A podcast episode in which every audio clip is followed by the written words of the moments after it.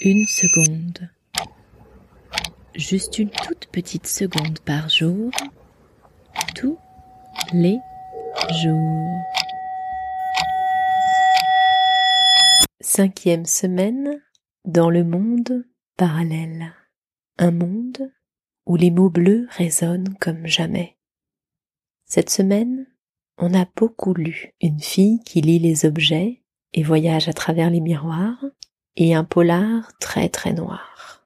Mais aussi entre autres, les robots n'aiment pas l'eau, le mange doudou, Madame Câlin, Monsieur Endormi, Madame Terreur, Madame Boulot et Monsieur Rigolo.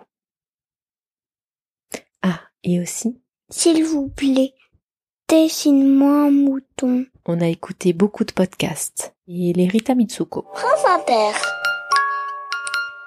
C'est Oli. O-L-I. Oli. La Bible des petits. Je suis pas petit, je suis grand. On a fait des frites, du crumble poire chocolat, du sorbet à l'ananas et du granola. Il y a eu des grasses matinées, des jours de pluie où l'on ne regrettait pas nos sorties.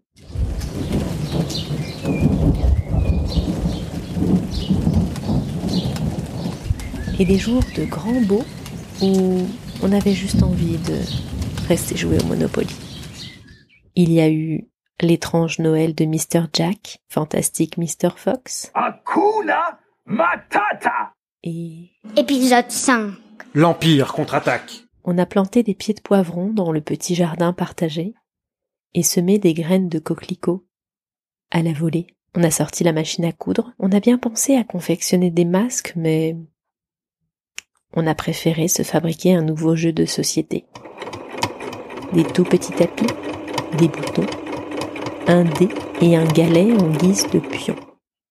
Grosse, grosse satisfaction. On a culpabilisé de ne pas faire des trucs utiles.